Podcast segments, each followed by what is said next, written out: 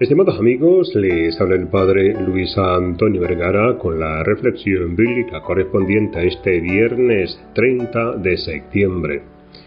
El Evangelio está tomado de San Lucas capítulo 10 del 13 al 16. Hablar de San Jerónimo en el mundo de la traducción es hablar de una de las figuras más célebres de la historia de la humanidad pero no mucha gente sabe en profundidad quién es San Jerónimo o Jerónimo de Estridón, su nombre anterior a ser beatificado. San Jerónimo es mundialmente conocido porque fue la primera persona que tradujo la Biblia al latín corriente, desde la versión hebrea y la versión griega. El resultado fue la Vulgata o Biblia latina. Por otro lado, el proceso anterior y posterior a este momento es en ocasiones olvidado y es necesario conocerlo para reconocer el valor del trabajo de San Jerónimo.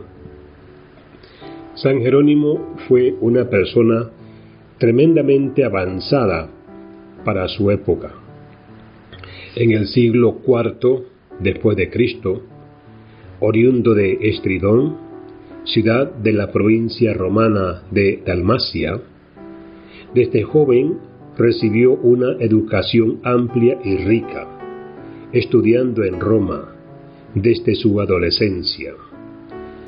Desde su infancia demostró una curiosidad por la retórica y la literatura fuera de lo común. Tras años de estudio, decide convertirse al cristianismo y comienza a dedicar su vida al estudio de las Sagradas Escrituras.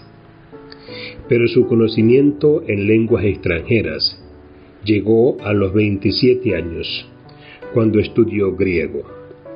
También estudió hebreo en los años venideros, lo que acabó convirtiéndole en traductor e intérprete de grandes personajes de la época. Entre estos se encuentran Paulino de Antioquía o el Papa Damaso, del que termina siendo secretario. San Jerónimo acababa convirtiéndose en puente entre la Iglesia de Occidente y la de Oriente, ya que se ocupa de la correspondencia entre ambas. Es el mismo Papa Damaso el que le enmienda revisar las traducciones existentes de la Biblia y comenzar a realizar el una traducción propia. Además de ser traductor y autor prolífero, es un referente en la historia de la traducción fue uno de los defensores de la traducción fiel a la lengua, respetando el texto original, pero sin copiarlo palabra por palabra. Aún así, consideraba que la traducción de textos religiosos debía hacerse con precaución, respetando al máximo los originales. San Jerónimo fue un hombre de mundo, un erudito respetado en su época y en las siguientes. Fue y seguirá siendo una de las figuras más respetadas de la historia por su amplia cultura y saber.